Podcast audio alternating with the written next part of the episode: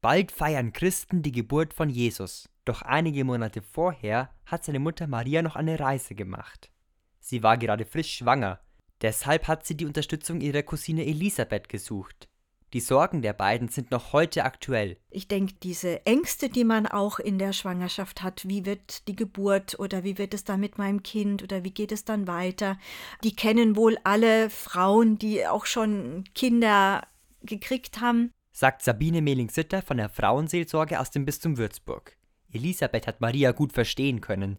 Wie Marias Schwangerschaft ist auch die von Elisabeth ein Geschenk Gottes. Man weiß aus dem Evangelium, dass sie mit dem Priester Zacharias verheiratet war und dass sie bis ins hohe Alter kinderlos war, was für Frauen damals ein ganz großes Problem war. Im Lukasevangelium wird tatsächlich auch berichtet, dass der Erzengel Gabriel zu ihr kam und ihr einen Sohn verheißen hat. Maria ist dann drei Monate bei Elisabeth geblieben. Dort hat sie auch bei der Geburt ihres Sohnes mitgeholfen. Der ist sehr bekannt. Es handelt sich nämlich um Johannes den Täufer. Die Begegnung der Frauen wird häufig in der Kunst dargestellt, zum Beispiel auf der rechten Seite des Hochaltars einer Kirche in Rechtenbach. Das liegt im Landkreis Main-Spessart. Pfarrer Richard Englert arbeitet dort. Er beschreibt das Bild. So wie ich das sehe, trifft Maria gerade ein vor dem Haus ihrer Verwandten Elisabeth. Elisabeth ist rausgekommen und gibt ihr die Hand, die rechte, und mit der linken weist sie hinweisend auf sie hin sei gegrüßt, Maria, das sagt ja schon der Engel, aber sie sagt dann, du bist gebenedeit unter den Frauen und gebenedeit ist die Frucht deines Leibes. Und damit meint sie natürlich das Jesuskind, das Maria auch unter ihrem Schoß trägt, das aber ja noch niemand sehen kann, weil sie erst ein paar Wochen dann alt ist. Aus dem Gespräch sind zwei bekannte Gebete entstanden.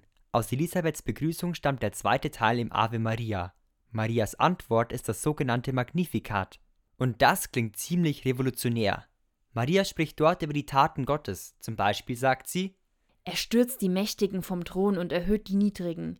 Die Hungernden beschenkt er mit seinen Gaben und lässt die Reichen leer ausgehen. Marias Besuch bei Elisabeth nennt man Maria Heimsuchung.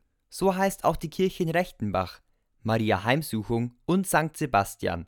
Die Begegnung ist ein wichtiges Fest im Kirchenjahr. Gefeiert wird es am 2. Juli. In Rechtenbach gibt es am Sonntag danach einen festlichen Gottesdienst mit Musik.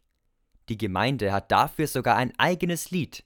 Es grüßen dich, Maria, in ihrer Kirche hier, die Rechtenbacher Christen, und flehen heut zu dir.